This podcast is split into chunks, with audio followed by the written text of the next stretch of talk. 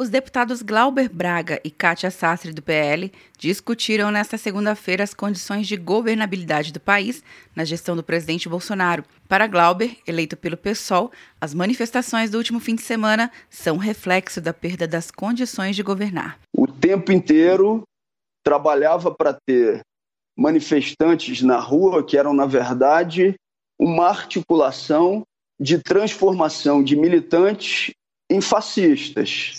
Quando você tem um basta isso, quando você tem o povo organizado dizendo não, nós não vamos aceitar, a falta de capacidade de reagir à política de morte do governo de Jair Bolsonaro. Eleita pelo PL, Kátia Sastre rebateu o colega. Segundo ela, os movimentos identificados com a esquerda agora tentam tumultuar com movimentos que afastam as pessoas pacíficas das ruas. Nós vimos várias manifestações que não teve nenhum ato de vandalismo, nenhum ato de terrorismo. Quem são os fascistas? Quem está mostrando que, que precisa usar a força para mudar alguma coisa. As opiniões dos parlamentares se deram em meio a uma ampla discussão sobre governabilidade após manifestações populares no fim de semana. Os números apontaram mais contrários do que favoráveis ao governo nas ruas em todo o país.